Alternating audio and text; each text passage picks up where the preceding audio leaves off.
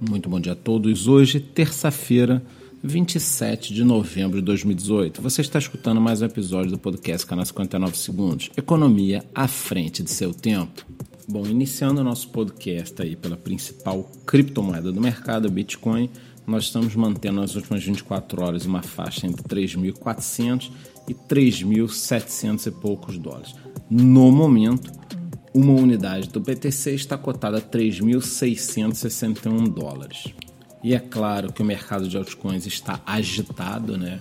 Então, toda essa queda dos últimos dias vem prejudicando muito uma situação que já era grave. Nós tínhamos moedas aí, né? Projetos muito depreciados e eles continuaram ladeira abaixo. Então, para que vocês tenham uma ideia, a grande maioria dos principais projetos, aí na faixa das 50 principais moedas, né, estão no negativo e além de estarem no negativo nos últimos sete dias, nós temos um deságio enorme das máximas. Então eu separei aqui alguns exemplos para vocês. Então, Ethereum, menos 23% nos últimos sete dias, e menos 92% do valor máximo.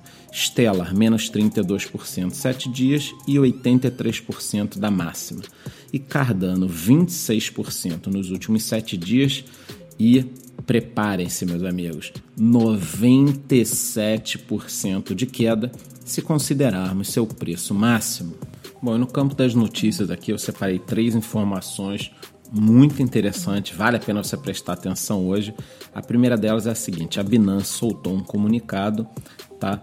Que eles estão retirando essa paridade, essa cotação, utilizando a Tether, tá? E a partir de agora, ao invés de utilizar USDT, seria Tether, eles vão utilizar USDS, tá? Que seriam stablecoins. Então, esse USDS que você vai ver na Binance não é nenhuma moeda, é como se fosse uma cesta de moedas, eles vão avisar quais são essas moedas. E a minha interpretação é que essa notícia é excepcional para o mercado. Inclusive, eu entrei no radar BTC, a opinião deles é a mesma, porque a Tether vai perdendo relevância sem levar todo o mercado para vala. Então, a Tether né, era uma bomba que a gente esperava que fosse explodir e ela vem sendo desmontada aí semana a semana, mês a mês. Alguém corta um fio aqui, corta um fio ali. Aos pouquinhos a gente está percebendo que o cronômetro estava correndo de forma muito rápida, né? Mas existe uma chance dessa bomba não explodir. E falando em radar BTC, outra informação importante né, talvez a mais importante da semana para esse mercado, é de que Jay Clayton, todo-poderoso da SEC, que é a CVM americana, em entrevista à CNBC, disse que não dá para falar em time de ETF, né, de aprovação negativa e tudo mais, mas que eles estão mais seguros sobre alguns pontos que eram preocupações anteriores. Tá?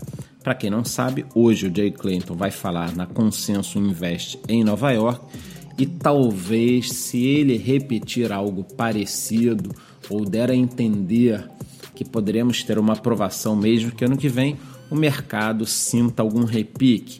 Então ficaremos atentos aí ao longo do dia. Né? Há muito tempo a gente não tem alguma informação que possa acender essa fagulha aí. A realidade, o que nós estamos tendo no mercado é todo dia um avião tanque daqueles despejando aí toneladas e toneladas de produtos para apagar a nossa chama. Para encerrar, o Vitalik Buterin deu uma entrevista, né? Todo mundo conhece da Ethereum e já era conhecido antes até no mercado, né? E algumas declarações dele, óbvio que eu acho interessante, o cara é uma sumidade, é um gênio. Ele fala sobre a utilização da tecnologia blockchain, que também é um pouquinho exagerada, não é para tudo, que inclusive criptomoedas e pagamentos e transferências internacionais são as grandes indústrias aí que essa tecnologia blockchain é mais adequada, né? criticou o tempo perdido em outros mercados, meteu o pau um pouquinho na IBM, em algumas outras empresas, né? E elogiou um projeto que eu já falei aqui, inclusive no podcast, que é a utilização para diplomas universitários em Singapura. Né? Então, assim, basicamente essa entrevista é interessante, apesar dessas críticas dele a outros mercados. Agora, particularmente, eu já vi, inclusive pessoalmente em eventos, pessoas do próprio mercado de tecnologia metendo muito pau na própria tecnologia. Isso eu não gosto, tá?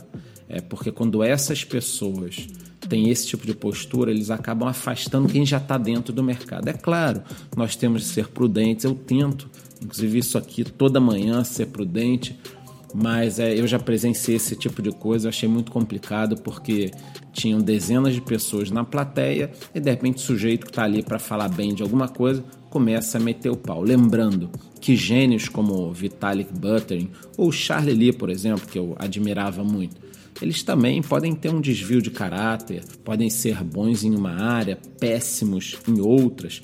Pegue o exemplo do Charlie Lee que eu acabei de falar. Quando a Litecoin chegou no seu topo histórico, ele vendeu todas as suas moedas e foi para a praia avisando que não queria prejudicar o projeto.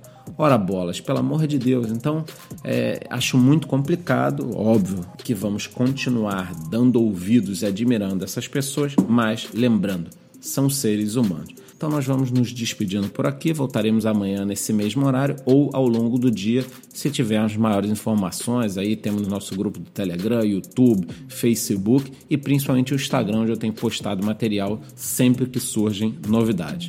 Por hoje é só, muito bom dia.